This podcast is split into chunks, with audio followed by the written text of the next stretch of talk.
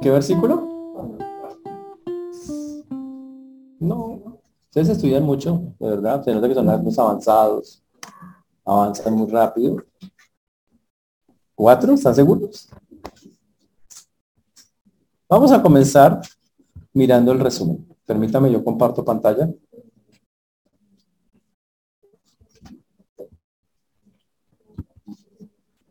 Ahí está. Listo. Santiago, siervo de Dios, hermano de Jesús. Este es, así es como comienza la eh, epístola de Santiago. Dice que consideremos las pruebas con eh, como motivo de alegría al momento de enfrentarlas. No es que hay que entender esa frase en el sentido de que las pruebas pueden ser algo muy productivo y tienen una finalidad buena para con nosotros. Fuera de eso hay un montón de cosas a nuestro alrededor buenas que están pasando y por eso literalmente lo que Santiago quiere que consideremos es que verlo todo eso como malo y terrible no es así. Muchas cosas Dios está trabajando en nuestras vidas, las pruebas producen constancia y nos hacen íntegros, nos ayudan a crecer con el Señor. En medio de una prueba hay muchas preguntas, el Señor sabe solucionarlas, por eso dice que el que esté falto de sabiduría pídala a Dios, el cual da abundantemente y sin reproche. También, si dudo, cuando yo dudo, eso sí va contra toda sabiduría. La contrario a eso es eso.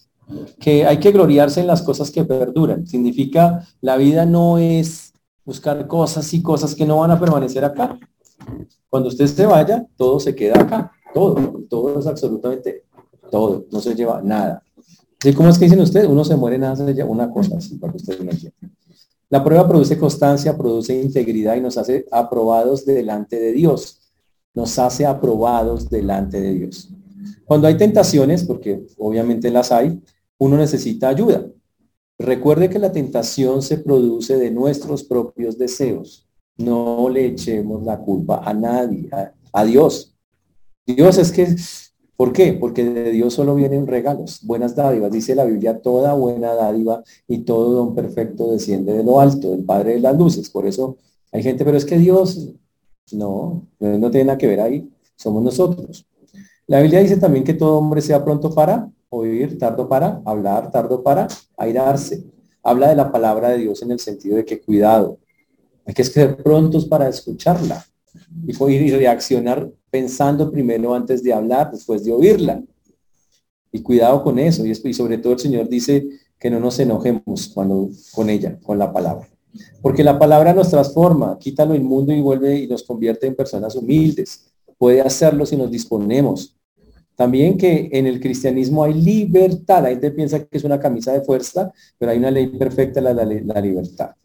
Que no seamos religiosos, porque la religión vana no lleva a ninguna parte, no conduce a nada. Es, hueca, vacía. ¿Cómo se es una religión vana? Haciendo acepción de personas, tratando al pobre con discriminación cuando él es el heredero del reino y rico en fe, tratando al rico de una manera que no más allá de lo que debe ser cuando él puede ser tu propio juez. Que no descuidemos ninguna parte de la ley de Dios, que todas son importantes. Que la misericordia vence al juicio, que debe ser más grande nuestra misericordia que el juicio con las personas, mucho más grande. Que la fe sin obras está muerta. La fe sin obras está muerta. Las obras no salvan, pero si usted tiene fe, se le tiene que notar. Si no hay, grave. También que si no practico lo que veo, como está en este caso, pues nada pasa, son solo una religiosidad, pero sin práctica. Que la fe sin obras es como una batería si no tiene corriente. Con obras es algo que se ve activo, real. Vimos dos ejemplos de fe con obras, que son Abraham y Rahab, como ellos teniendo fe hicieron cosas por el Señor. Hablamos de la lengua, lo destructiva que puede ser si no la tenemos, si no la tenemos en el justo sitio. Con la lengua se han podido, usted puede, no sé, tomar a Pirulais, Danger, hasta Lori, todo eso, usted como lo puede ver ahí. Pero si no puede dominar su, pero la propia lengua de uno, que complique, ¿no? El hombre domina tantas cosas, pero no puede dominar, dominar a su propia lengua. La Biblia dice que la evidencia de eso es que con la misma lengua bendice y maldice de maneras muy fuertes. Y empezamos a hablar de que hay una sabiduría que hace que las personas hablen así. Una que se llama sabiduría terrenal, animal y diabólica, que esa es la que hace que las personas, wow, y que tenemos que aprender entre esa y la sabiduría que viene de lo alto. Solo hay dos. O la de lo alto o la terrenal, animal y diabólica. La buena tiene paz, bondad, obediencia, misericordia, sinceridad. Esa es la buena. Esa es la que tiene esa clase de cosas. Pero la mala tiene envidia, ambición, egoísmo, confusión, maldad, envidia. Y en esa parte es la que vamos. ¿Que de dónde nace todo eso? ¿De dónde nacen todas esas cosas que estamos viviendo? Nacen de nuestros corazones. Y estamos viendo Santiago capítulo 4, versículos 1, 2, y tenemos que retomar sobre todo el versículo 2 hoy para ahondar en un tema profundísimo que se encuentra allí y que nos puede ayudar a entender lo que estamos viendo. Vamos a Santiago capítulo 4,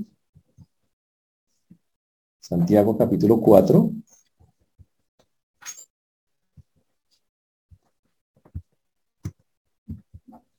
Muy bien. ¿Ya están ahí? Acá, niños. Okay. Vamos a repasar desde el versículo 1 para tener claro el contexto.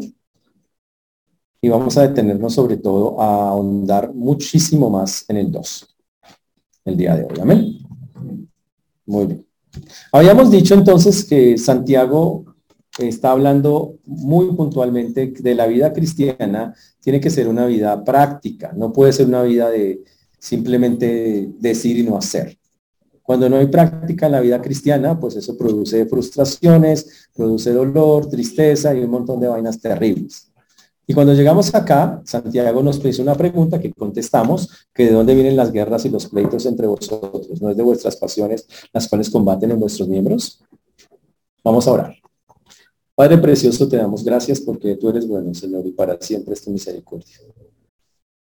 Te agradecemos porque hasta aquí nos has traído y has sido bueno con nosotros. Rogamos que tú obres en cada vida, en cada corazón, como solo tú lo puedes hacer. Ayúdanos a tener hoy disposición ayúdanos hoy a caminar desde verdad como tenemos que hacerlo, a hacer las cosas que en verdad son agradables. Gracias por tu mano preciosa sobre nuestras vidas, la hemos visto todos los días. Gracias por este día que nos estás regalando. Ayúdanos a tener hoy un corazón humilde para recibir la palabra y para poder expresarla con claridad. Ten misericordia de todos los que nos escuchan y de tu siervo quien habla en Cristo Jesús. Amén. Y amén. Muy bien. De Santiago capítulo 1, nosotros, nosotros estábamos viendo en Santiago capítulo 1 que de dónde vienen las guerras y los pleitos. Y dijimos que es de las pasiones que están en nuestros corazones. Y habíamos hablado del hedonismo, de ese deseo. Déjame decirlo de otra manera. Cuando nos enfocamos en nosotros mismos, nace las pasiones y los deseos. Cuando yo en lugar de tener la posición de Dios, tengo mi propia posición, entonces las pasiones y los deseos toman el control de mi alma. En la Biblia, cuando la iglesia comenzó, dice la Biblia que todos tenían, eran de un corazón y un alma. Todos tenían un mismo sentir. ¿Cuál era ese sentir? Agradar a Dios. Tenía una mente que llamaríamos hoy una mente limpia, limpia, literalmente. Pero cuando la mente no está limpia, está contaminada, aún siendo creyentes, y no somos maduros. Y la semana pasada hicimos una división. Dijimos que estos eran los impíos, ¿cierto? Y que estos eran los carnales y que adentro estaban los creyentes, creyentes serios, ¿sí? Muchas veces me equivoqué, impíos, uy, no, no, no, Es una forma de decirlo. Carnales y creyentes. Y dijimos que los tres grupos son bien distintos. Santiago va a ser muy duro en, la, en esta carta y va a ser muy fuerte. Va a hablarle a los creyentes. Esta es una carta a creyentes pero les va a decir que si hacen las cosas como están acá, ellos o son carnales o son impíos. O sea, no son creyentes. Así de duro va a ser él. Le va a decir, ¿sabe qué? Si usted tiene las siguientes características brotándole en su vida, usted o es un carnal o es un no creyente. ¿Listo? Así que mucha atención. Así alguien me dijo, te la dedico. Sí, sí, sí, sí, sí. Pues, ¿de dónde vienen las luchas y las reyertas? Decía otra traducción que nosotros estábamos eh, mirando. Y entonces, ¿pero cuál es el problema de que haya luchas y guerras? Pues que son luchas entre cristianos o entre personas que se dicen cristianas. Ese es el problema. Eso es un gran problema. Entonces, ¿esa lucha de dónde viene? Uy, wow. Y obviamente dijimos que viene de nuestro hedonismo, significa de los placeres personales de cada creyente. La persona que dice, yo quiero vivir eso. Es que yo a mí no le veo nada de malo, es que a mí me gusta. Es que yo veo así. Dios dice otra cosa, pero a mí me gusta tal cosa. Dios dice eso, pero a mí no me parece tan malo. Ahí ya, listo. Usted dice, no me pareció tan malo, ya entramos, ya, ya, ya estamos graves. En el libro de Lucas capítulo 8, 14 está la parábola del sembrador. ¿Ok? Y, hay una escena donde dice que se puede apagar la acción de Dios cuando la semilla cae entre espinos, que son los placeres de la vida, las cosas del mundo. Es exactamente lo mismo a lo que se está refiriendo acá. Esos placeres combaten en nosotros. Hablábamos de la guerra de la carne y el espíritu. Nosotros tenemos guerras entre la carne y el espíritu. Son guerras que provocan conflictos con personas muy serios a veces, aún entre creyentes, muy fuertes. Y estamos hablando, y quiero dejar claro, que vamos, tenemos que identificarnos. ¿Sufre usted de agarrones constantes con sus hermanos en Cristo? Sí, Señor. ¿Se ha enganchado con más de tres personas este mes? Sí, Señor. Entonces usted es terrible. Usted es el problema. Si ustedes, esto es algo habitual en usted, ojo, habitual. Usted dice, yo no sé por qué todo, con todo el mundo me engancho. Con todo el mundo, hágale. Y, y son con cristianos. Usted es el problema. Eso es así de sencillo. ¿Te dice, en serio? Porque aquí como está escrito, habla de algo que se hace de manera continua. ¿Y qué hace y qué produce eso? Estallidos, combates, se, se forma una guerra. Santiago ya había dicho antes, en el capítulo 3, que se manifiesta a través de celos amargos y contención. Uy, significa celos casi del mismísimo infierno, en los cuales las personas influenciadas dicen, hacen cosas y lo expresan con su boca. De la abundancia del corazón habla la boca. Si una persona habla mucho, no es capaz de callarse, le cuesta mucho, pues tiene una tendencia muy grande a esto que estamos mirando acá. Y aquí dice las pasiones que combaten en vuestros miembros, dice el texto en Santiago, las cuales combaten en vuestros miembros. ¿De dónde vienen? ¿Qué quiere decir? Que sus pies quieren ir hacia donde no deben, que su boca quiere decir lo que no debe, que está exactamente esas cosas. Entonces nuestros miembros se ponen al servicio del pecado. Cuando la Biblia nos dice, no reine pues el pecado en vuestro cuerpo mortal, de modo que lo obedezcáis en sus concupiscencias, ni tampoco presentéis vuestros miembros al pecado como instrumentos de iniquidad, sino presentados vosotros mismos a Dios como Dios de entre los muertos y vuestros miembros a Dios como instrumentos de justicia. Y eso es algo que debería ser claro. Pero cuando usted se da cuenta que como hábito de vida, usted vive cogiendo esa boca para decir cosas, hablar, juzgar, atacar, criticar, diciendo que es creyente. ¿Ok? O incluso pasar algo más a lo físico. Tienes un grandísimo problema. Tú tienes el problema. Tú y nadie más que tú. ¿Está claro eso, señores? Hmm, porque de la abundancia del corazón habla la boca. Ahora, entendamos cómo funciona eso. Alguien dice, pero luego yo estoy en Cristo, cuando yo me metí con Cristo no se me quitó todo. Cuando usted, cuando Cristo entra a su vida, Él le da el poder para vencer todas las cosas, no le quita las cosas. ¿Me entienden? Les da el poder. Antes usted no tenía el poder para vencerlas. Ahora usted si quiere y si las usa, si usa las herramientas, usted vence. Usted dice, pastor, sufro de ira intensa hace 15 años soy cristiano hace 10. ¿Y por qué no la ha quitado? Es culpa suya. Use las herramientas. Ahí están en la Biblia. ¿Y a cuánto tiempo se me va a haber quitado si trabajo con eso? Por a los tres meses ya la controlo. ¿Y por qué no lo controla en este momento? Pues porque no ha trabajado con eso. Y quiere que Dios, ay Dios, tú sabes que yo soy así. Pues sí, así de pecador. Obvio que él sabe. Pero no es aceptable delante de Dios. Entonces, para entender bien cómo pelea la, pelea en nosotros, que yo les explicaba la vez pasada, no el castillo, básicamente es eso, es nuestros miembros quieren servir al pecado, pero ahora tiene algo porque eso sigue, la carne no es redimida, quiere seguir pecando, pero ahora está el espíritu que le pone trabas, evita, si somos cristianos. Pero si usted es un cristiano maduro, de los de adentro, ¿ustedes son maduros los de adentro? Amén, amén, ellos dicen que sí. Amén. Solo uno. Voy a gritar ahí. El resto. Si esos son maduros, ¿qué hacen? Obedecen. Si son carnales, obedecen poquito. Y si son no creyentes, la mayoría de las veces no obedecen. ¿Está claro la diferencia? Pilas, porque problema cuál es? Que la diferencia entre los carnales y los no creyentes es muy, es muy cercana, casi no se distingue. Santiago los trata casi iguales. Ese es el punto.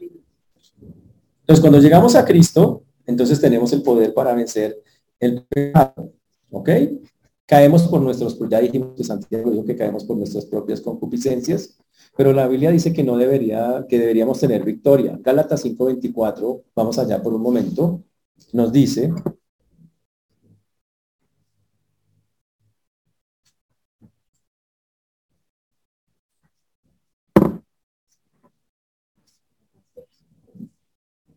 cinco veinticuatro. Gálatas 5:24. Pero los que son de Cristo han crucificado la carne con sus pasiones y deseos. Entonces el que es de Cristo ha crucificado la carne con sus pasiones y deseos. ¿Qué significa lo ha crucificado? La ha sometido. La coloca allá, la clave, le dije, quieta ahí. Y la, la detiene. Esa es la crucifixión. La coloca en ese lugar y se la somete, completamente sometido. Eh, los que son de Cristo, tiene, ojo, tienen el poder para hacerlo pero muchas veces no lo hacen, o no lo hacemos más bien. Por eso la importancia de depender totalmente del Señor. Por eso cuando llegamos al Señor hay que darle gracias porque ahora tenemos esa capacidad de poder vencer lo que antes no podíamos vencer, obviamente si nos dedicamos a Él. La Biblia dice que Dios nos trasladó del reino de las tinieblas al reino de su amado Hijo. ¿Y en qué cómo nos trasladó eso? Pues entregando nuestra vida a Cristo. Por eso nuestra vida no puede ser entregada, ser usada como instrumento de iniquidad. No debe ser así. Si una persona está al servicio de sus propias pasiones, de sus propios deseos, ¿dónde va a terminar? Y Santiago aclara dónde termina, que es el versículo 2, que está el versículo 1, eh, la segunda parte. Sí, el segundo, versículo número 2. Codiciáis y no tenéis. Matáis y ardéis de envidia y no podéis alcanzar. Combatís y lucháis, pero no tenéis lo que deseáis porque no pedís. Pedís y no recibís, y no recibís porque pedís mal para gastar en vuestros deleites. Y esos versículos son tremendos en, en lo que está diciendo. Entonces, que quede claro, cuando una persona no usa las herramientas con Dios, hay una guerra en su corazón que lo vuelve carnal o que demuestra que no es creyente. Vamos a asumir que la persona, esto es una carta a creyentes, vamos a asumir que está hablándole a creyentes, ¿ok? Entonces, en ese creyente, que sería un carnal, se van a manifestar las obras de la carne con mucha facilidad. Muchas obras de la carne. La lista de la Biblia con obras de la carne es supremamente eh, larga. es iras, contiendas, ira, enojo, ira, gritería, maledicencia, pleitos, de todo lo que usted piense. Todo eso se va a hacer manifiesto de una manera constante, tanto en el carnal como en la persona no creyente. Va a ser mucho. ¿Ok? hasta ahí vamos bien, ¿cierto? Muy bien. Ahora, cuando el texto comienza diciendo, codiciáis y no tenéis, uy, obviamente este, empezamos a mirar una de las cosas que se hace manifiesta. Santiago va a dar ejemplos de cómo cuando yo no utilizo las herramientas bíblicas, esas cosas empiezan a tomar control de mi vida. Si soy un creyente. Si es una persona no creyente, ella no puede controlar eso. Le intenta detenerse, se siente mal, pero le cuesta mucho avanzar en eso. Cuando se es creyente, uno siente que hay una fuerza que le ayuda a hacerlo, que es el Señor está ahí, ven, nos anima, nos llama la atención, eso es otra cosa un poquito distinta. Por eso, ¿sufre usted enemistad, pleitos, celos, iras, contiendas, disensiones, herejías, envidias? Sí, pilas. Si eso pasa constante en su vida, el problema es usted. Y Santiago lo quiere hacer lo quiere dejar muy, muy, muy, muy claro. Cuando dice codiciáis si no tenéis, comienza el, texto diciendo, hay que definir la codicia, hay varios, ya habíamos hecho algunas definiciones de eso. La codicia tiene que ver con un deseo extremo, una pasión por algo que es un anhelo más allá de lo normal. Es desear algo que Dios no me quiere dar, pero yo lo deseo, yo anhelo eso. Algo es que yo quiero eso, yo quiero una casa. Pues no tengo cómo comprarla, pero es que yo deseo, yo anhelo y es que como sea y, y, usted, ojo, empieza a desearlo y desearlo y desearlo y empieza lo que Santiago va a describir como frustraciones. Porque usted lo desea mucho, pero no lo puede conseguir. No lo va a conseguir. Dios no quiere que lo consiga. No se lo va a entregar no en las condiciones que usted quiere ni como usted quiere. Y por eso aquí la palabra codicia tiene que ver con cólera, ira, furor, deseo, voluntad, deseo extremo. Es una pasión por alcanzar algo. Sobre todo, pues obviamente algo que quieres, pero que Dios no te quiere dar. Es una envidia fuerte, para decirlo de otra manera. Mm, dice que eso frustra. Por eso dice Santiago en la primera parte, codiciáis y no tenéis. ¿De dónde sale eso? De la guerra que tengo adentro, de no trabajar esa guerra, de no usar las herramientas bíblicas. Y por eso eso toma el control. ¿De acuerdo? La segunda cosa que está ahí dice, codiciáis y no tenéis, matáis y ardéis de envidia, de ardéis de envidia. Normalmente, ¿qué es matar? Matar pues es un homicidio, ¿no? Coger a una persona, acabarla. Pero en la Biblia acá no está diciendo exactamente eso. Hay muchas maneras de matar. Y aquí la palabra tiene que ver con eliminar del mapa a personas. Y ojo, vamos a asumir que le estamos hablando a creyentes. ¿Cómo sería eso? Si esa persona no estuviera ahí en, ese, en esa escuela dominical, a mí me tocaría hacerlo.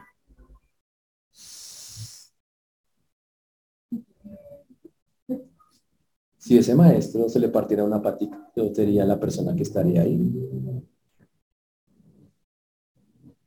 Eso es matar. Y dice, ¿y de dónde saca eso? Ay, pues de Jesús, Mateo 5.21. Mire lo que dice Mateo 5.21. ¿Oíste que fue dicho? ¿Están ahí? Lleguen por favor, vayan hasta allá, que quiero que miren el versículo.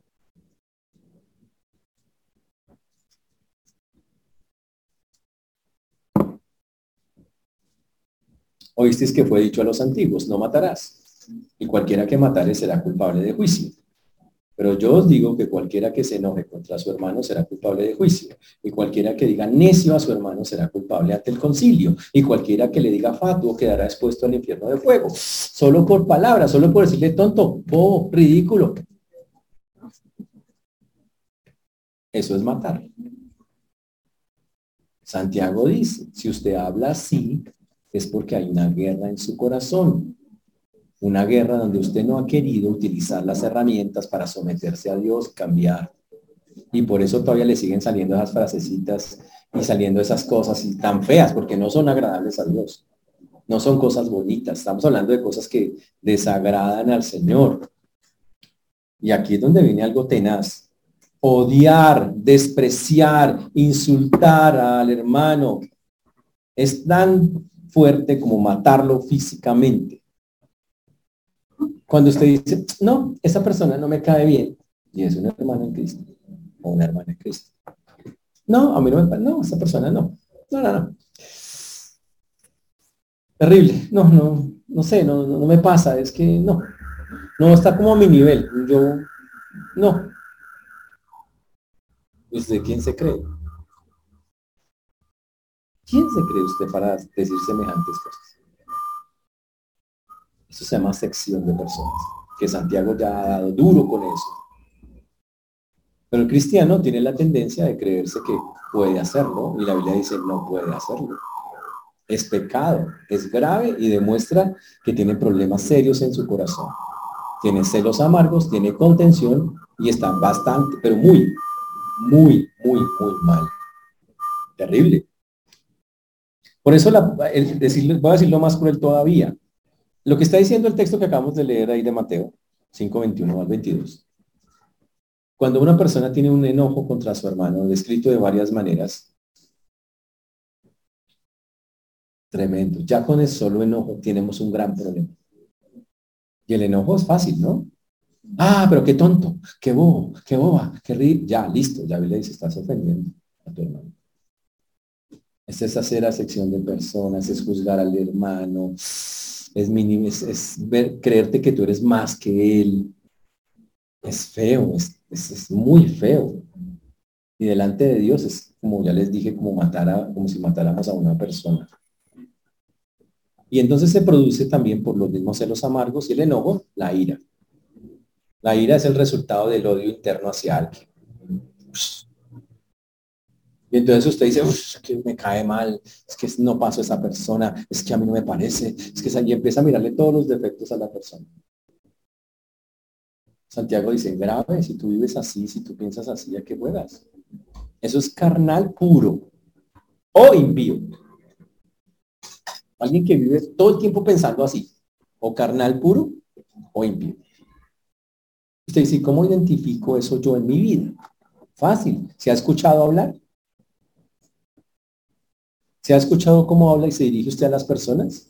¿Cómo se dirige usted a las personas difíciles? A las que no le caen bien. Ahora, digamos que usted es todo hipócrita y les dirige bien.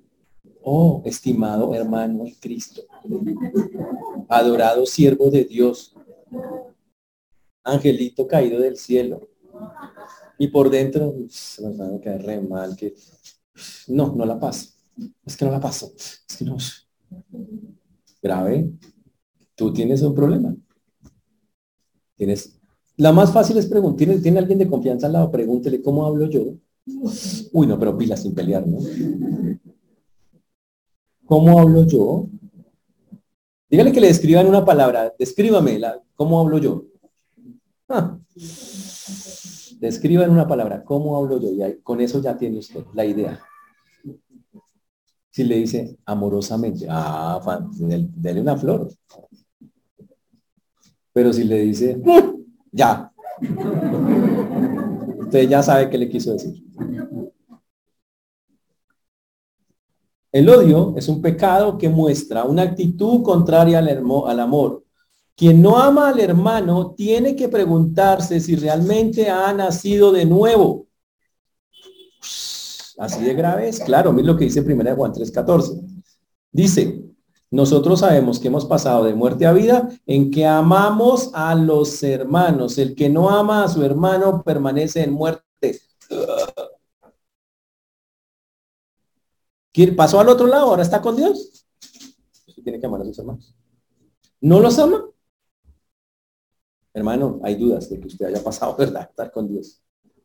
Muy complicado eso, pero así es como la Biblia. Los creyentes que estaban, a los que les está escribiendo la carta de Santiago, estaban teniendo divisiones entre ellos, estaban peleando entre ellos, les estaban pasando cosas, y por eso Santiago les habla y les está hablando tan, tan duro en estos casos.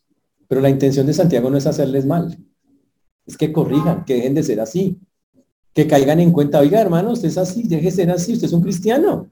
Si de verdad es cristiano, hable como cristiano, compórtese como cristiano. Cero envidia, cero rabia, cero de juzgar las personas. Es que no me gustan, es que son, no, son muy altas, son muy bajitas, son muy gorditas, son muy viejitas, son muy, son muy qué. Hay que callar, respetar. Es bíblico. Ojo con eso. Todo aquel que aborrece a su hermano es homicida, dice primera de Juan 3:15. Todo el que aborrece a su hermano es homicida. Y el texto también dice, y ardéis de envidia y no podéis alcanzar. La otra cosa que frustra, y estoy hablando de algo tenaz, ¿no? Todas estas cosas, las personas anhelan cosas y no las consiguen. ¿Y sabe qué pasa cuando no las consiguen? Les da más piedra. Y se, y se enojan más todavía. Se enojan con la gente y se enojan con Dios. Y eso no debería pasar. ¿Cuál debería ser la actitud de nosotros cuando algo no sale? Un ejemplo. Usted está buscando un trabajo. Pasa una hoja de vida y usted dice, no, aquí quiero estar, este es el sitio, me gusta y no le sale. Opción uno, quejarse, llorar. Opción dos, pues voy la paso en otro lado. Señor, gracias, seguro no querías que fuera ahí. Vamos a mirar, listo. Seguro tendrás un... Yo tengo que confiar en Dios, yo no estoy para juzgar a Dios porque, porque hace cosas o no. Pero si no lo sabemos hacer, y eso es lo que le pasa a todos los que están ahí en Santiago, en esta parte, reaccionan mal. Y esa reacción pecaminosa demuestra o que son muy carnales o que no son creyentes. Eso es lo que está diciendo Santiago a la, gente ahí en eso. Por eso dice, codiciáis y no tenéis envidia, envidiáis y ardéis celos y no podéis alcanzar. Cuando dice ardéis de envidia y no podéis alcanzar. Wow. Cuando usted procura alcanzar algo con así con mucha fuerza y no lo consigue, comienzan los celos. ¿Y sabe qué significa eso? Me empiezo a mirar alrededor. Y digo, ¿y por qué a él sí y a mí no? ¿Y qué tiene él que no tenga yo? Y empieza una cosa horrible que se llaman las comparaciones. Las comparaciones. Y usted empieza a compararse con personas que supuestamente la vida les va súper bien y mire cómo les sonríe. Hermanos, si usted hace eso, usted está lleno de envidia en su corazón. Nada. ¿Sabe cuál debe ser la actitud si alguien le está yendo bien? Hacia mí no me esté yendo bien. Yo debo orar y decir, Señor, síguelo bendiciendo. Fin de la película. Síguelo bendiciendo. Ayúdalo. Que él reconozca que lo que tiene proviene de ti. Ya, eso es lo que se necesita. Ni más ni menos. Eso es todo lo que la persona necesita. Pero es que no gasta la plata en lo que es. Se la pasa en fiesta, se la... Le voy a decir con amor a usted, a que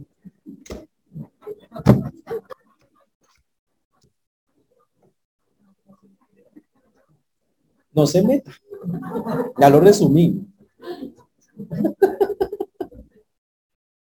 Eso es cosa de la persona, eso no es suyo, usted no tiene que ver ahí. No se meta. Usted no tiene nada que ver ahí. ¿Usted, ¿Usted de quién depende? Ah, bueno, entonces ¿por qué tiene que estar juzgando a los demás qué hacen o qué no hacen? Ellos tienen un juez que es el mismo suyo. Y en su momento ese juez hará lo que tenga que hacer con ellos. Y mi confianza está en que tengo un Dios justo que, Señor, tú sabrás si están actuando mal, si no están haciendo, Señor, ayúdalos.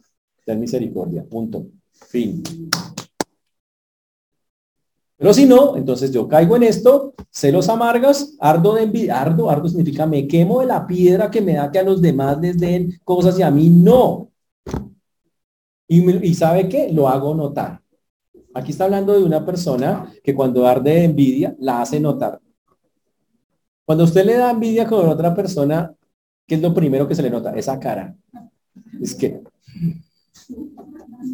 Y usted empieza así. Yo le da para que no tiene dientes. Eso se llama la cochina envidia en el mundo, Y esa es la razón por la que si usted, si usted no calma eso, usted sigue creciendo en envidia, se vuelve una persona así, todo el tiempo hablando así. Y, todo, y juzga a todos. Llega alguien de visita a su casa. Hmm, pero no me parece. No me parece cómo se viste, no me parece cómo habla, no me parece... No, pues el juez de toda la tierra llegó. Eso es lo que pasa cuando ustedes no, cuando nosotros no controlamos eso acá, en el corazón. Por eso Santiago lo ataca y dice, por celos, básicamente esa envidia a ese nivel hace cosas como que vemos en la Biblia, como que los hermanos de José, por envidia, lo vendan. Les da tanta piedra con José de que sea el consentido de la casa, es que tal vez el soñador de sueños ese vaya, lo, lo querían matar y solo porque se comparaban. Por eso compararse es odioso, no es bíblico. Quiere compararse con alguien, hágame favor, se compara con Dios. Es el único. Compárese a ver cómo queda. Siempre y ojalá cuando se compare no diga, mm, yo soy mejor. Sí, porque no faltará el sinvergüenza que piense lo mismo. Compárese con Dios para que se baje. Sí, o sea, que usted diga, mm, no soy nadie. Eso es otra cosa, ¿ok? Cuando hay esas frustraciones, señores, esa envidia que no es controlada porque usted no puede alcanzar eh, las cosas, eh, ocurre algo terrible y es que las personas insisten en conseguirlo. Entonces, no me salió esto, pues vuelvo a intentarlo y vuelvo a hacerlo. Y ojo, y cuando es por envidia, es una necedad, porque usted se va a estrellar, una y otra vez. Como dicen en el mundo, me choqué de nuevo con la misma piedra. Hágale una y otra vez, y hágale, y volvió y se chocó, y le volvió a pasar, y no pasa de ahí porque Dios no quiere que pase. Y eso es terrible. Y es como darse contra usted, con la cabeza, coge tin, tin, tin, solo por la necedad del corazón. Por eso usted tiene que examinarse. ¿Sufres de alguna de las cosas que estamos diciendo? Entonces la envidia hacia alguien tiene algo que otro desea y no se logra. A veces quiero eso, pero yo no lo logro, no lo tengo. Entonces me genera esa envidia y me genera esos celos amargos. Consume el alma, daña el alma, la contamina, le hace tener rabia, hace... Terrible. Y por eso el texto dice acá, combatís y lucháis, pero no tenéis lo que deseáis porque no pedís. Dice, combatís y lucháis. Y, habla, ojo, de luchas constantes, de rabias constantes. Por eso yo les pregunté, ¿se agarra usted al mes con más de tres personas? Así, pero con sentimiento, véngase. Así de, de rabias de que usted sabe que no le hablo. Sí, con tres pintas así. Los nombres han sido cambiados, ¿no? Tiene tres pintas con las que usted, ay, sabe que no le vuelvo a hablar a esa persona a metros. ¿Listo? ¿Usted está en el grupo? Tú sufres de envidia, de celos amargos, de contención, y eres carnal o impío, una de las dos. Así de sencillo. ¿Está claro lo que estoy diciendo? Pues se van a salir, ¿no?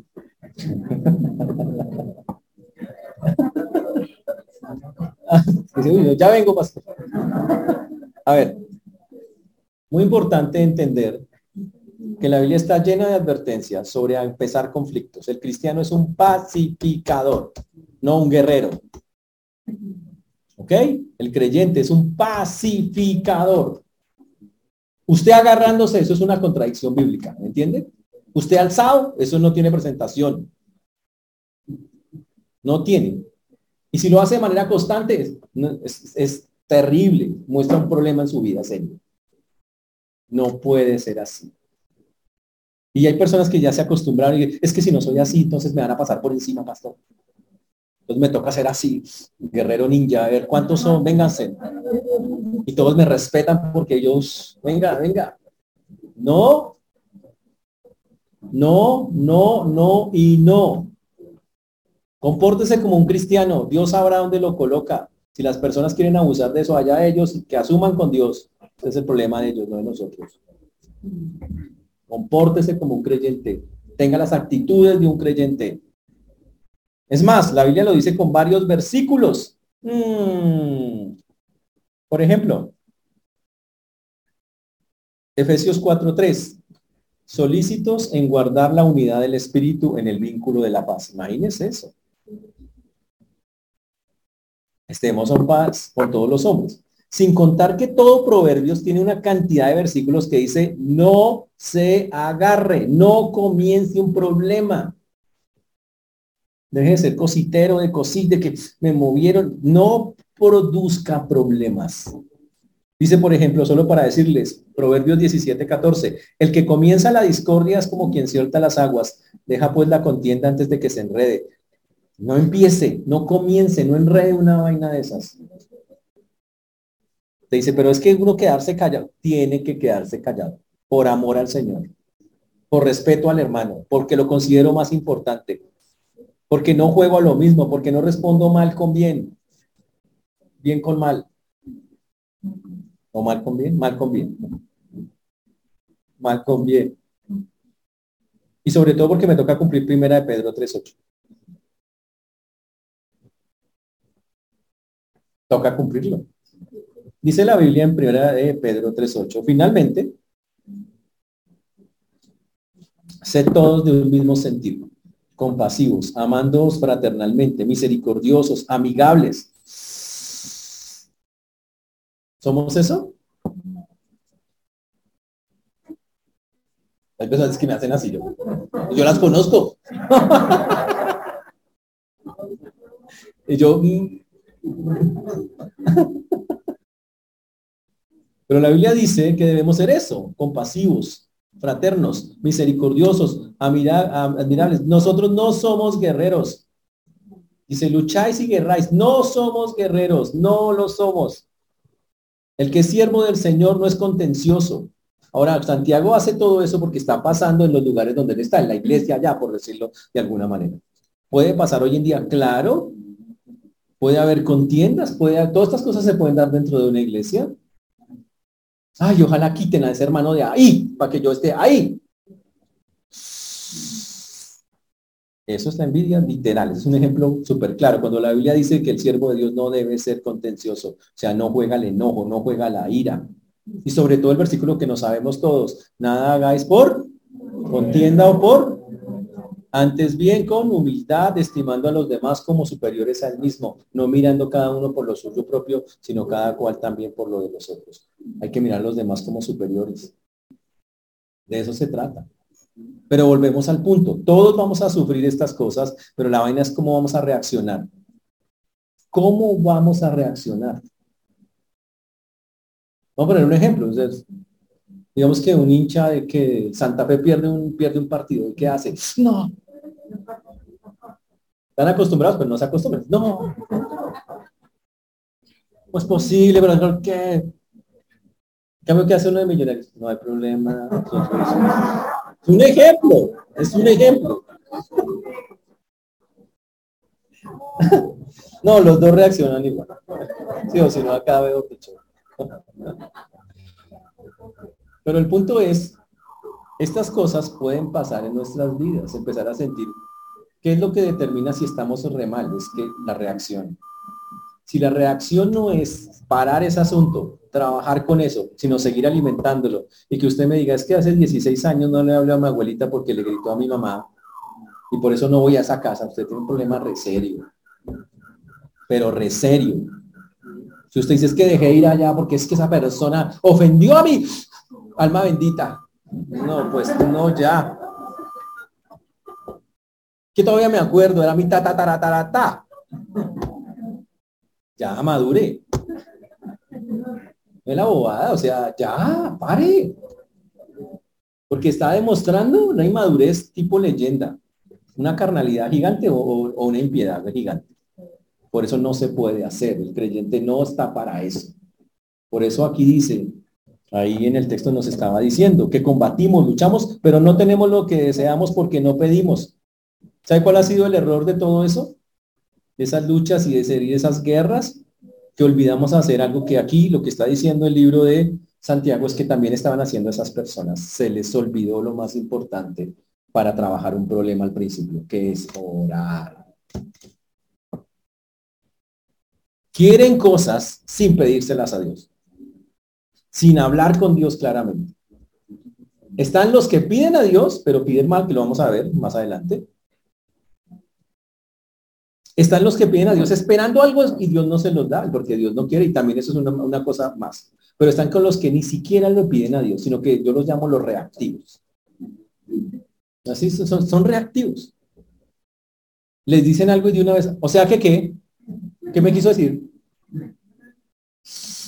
Y hay personas que ya tienen tan desarrollado este pecado en sus vidas, que son así, son amargaditos, tienen ceros amargos, tienen contención, ¿Y qué me quiere decir? O sea que qué. Y cualquier cosa que les digan, decir como dicen, todos me odian, nadie me quiere. Ya. No es eso. Pare. Ahí sí como dice, pare de sufrir. Ya, pare, pare de sufrir, que eso no es por ahí. Señores, estamos en un mundo caído donde las personas nos van a insultar, nos van a decir cosas, nos van a menospreciar. Eso, que la gente tenga guerras y, los exprese con nosotros, normal. Pero que usted creyente las exprese afuera, no es normal. Es pecado. ¿Está claro lo que estoy diciendo, señores?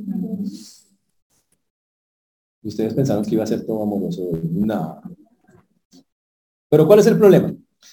Que las personas olvidan la primera cosa que se hace cuando tenemos cuando algo de eso empieza a visitarnos, que es orar. Dice que no tienen porque literalmente no piden. Uy, estaban guerreando en sus fuerzas por conseguirlo.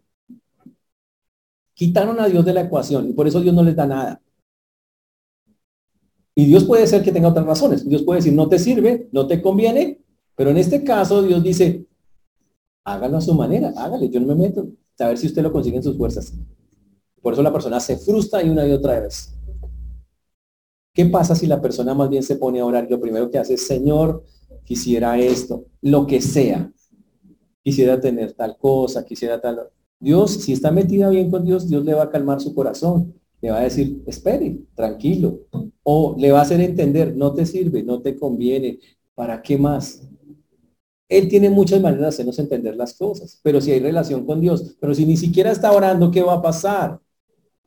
Lo que quiere decir es que en los tiempos de Santiago estaba pasando lo mismo que en los tiempos de hoy. La oración era escasa y no era una práctica habitual entre ellos. Y no había una oración humilde para con Dios. Hay personas que no oran humildemente. Le dicen a Dios, deme. Es que ¿por qué no? ¿Por qué le das a los otros y a mí no? Y lo están orando, supuestamente. Con rabia, con celos, con contención. Y la Biblia dice, no hagas eso. La Biblia dice que pedid os dará. Y todo aquel que pide, recibe. Mm. Debo aprender a depositar mi confianza en el Señor. Debo aprender a esperar, esperar en el Señor. Santiago nos acaba de decir, todo buena dádiva y todo don perfecto desciende de lo alto del Padre de las luces. Dios tiene buenas cosas para nosotros. Pero que quede claro desde ya, Dios no le acolita sus caprichos. Sus necesidades sí, sus caprichos no. ¿Ok? Él cubre necesidades, no caprichos. Y eso no quiere decir que no, pero pastor, si a mí me gusta algo bonito y no es pecado, pues lindo que le guste, pero no se obsesione. Y si no se lo da, gloria a Dios. Y si se lo da, gloria a Dios, punto. No, ese es el punto. Debo mantener exactamente en la misma línea. No debemos perder la confianza en Dios por eso. Pero muchas personas ni siquiera le dan la oración al Señor para tratar esas cosas. Y cuando hablamos de las relaciones interpersonales, de los conflictos internos, hay gente que no ora y dice, Señor, ayúdame, ni siquiera oran por cómo son. Todo el mundo le dicen tigrillo, ven. Todos le ponen apodos, intensina, margadín. Y usted ni se fija siquiera que, usted tiene esas vainas que están echando un vainazo serio. Y ni siquiera usted eh, recapacite, piense usted cómo es de verdad. Mírese a un espejo y diga, yo soy así, yo soy así. Y dígale, Señor, perdóname. Eleve la oración. Ayúdame a usar las herramientas. ¿Cómo trabajo esto? ¿Cómo quito esto de mi vida? Quítelo. Ya tiene, está en el Señor, ¿no? Si está, está. ¿Y qué va a hacer el Señor? Él va a darle abundantemente, dice la Biblia, y sin reproche la sabiduría necesaria para que usted salga de ese conflicto interno que ahora se ve externo con las personas que tiene. Esto implica que podemos poner una tarea en este momento. Y la tarea es, va a pensar una lista de las personas que las que usted no soporta. Pilas con ponerme a mí, ¿no? Pilas. Vamos a poner una lista de las personas que usted no soporta.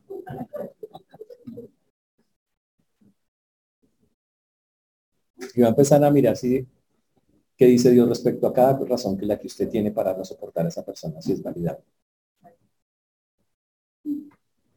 ¿Y sabe qué? Va a encontrar que no tiene ninguna. Que se va a chocar con Dios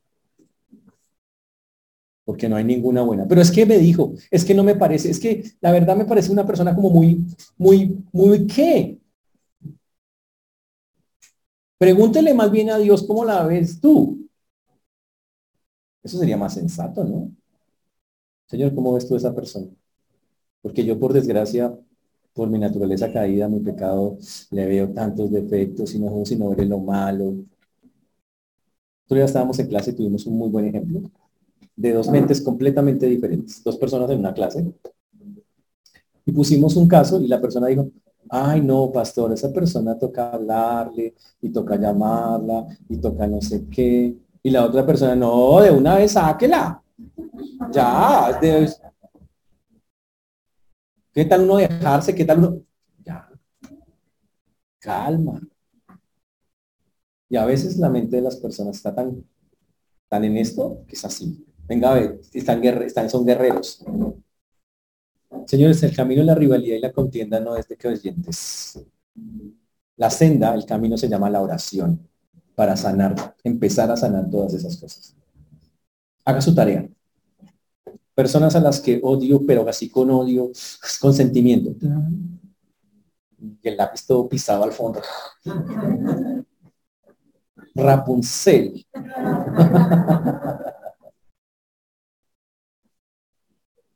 y sabe que ore por esa persona.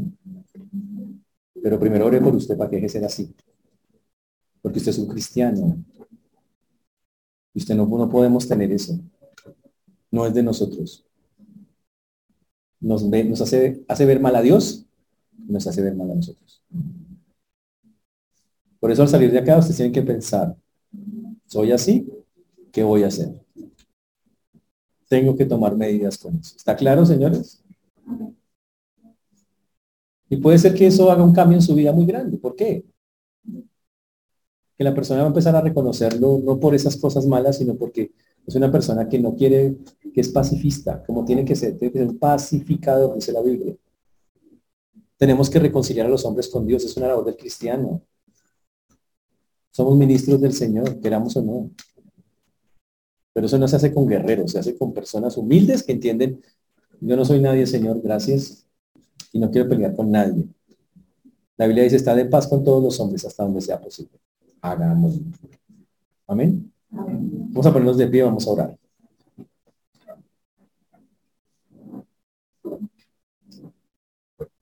Señor Dios, te damos gracias por este tiempo, por todo lo que tú haces. Te agradecemos. Pedimos que tú obres, que seas ayudándonos en todas las cosas que nosotros hemos visto, Señor.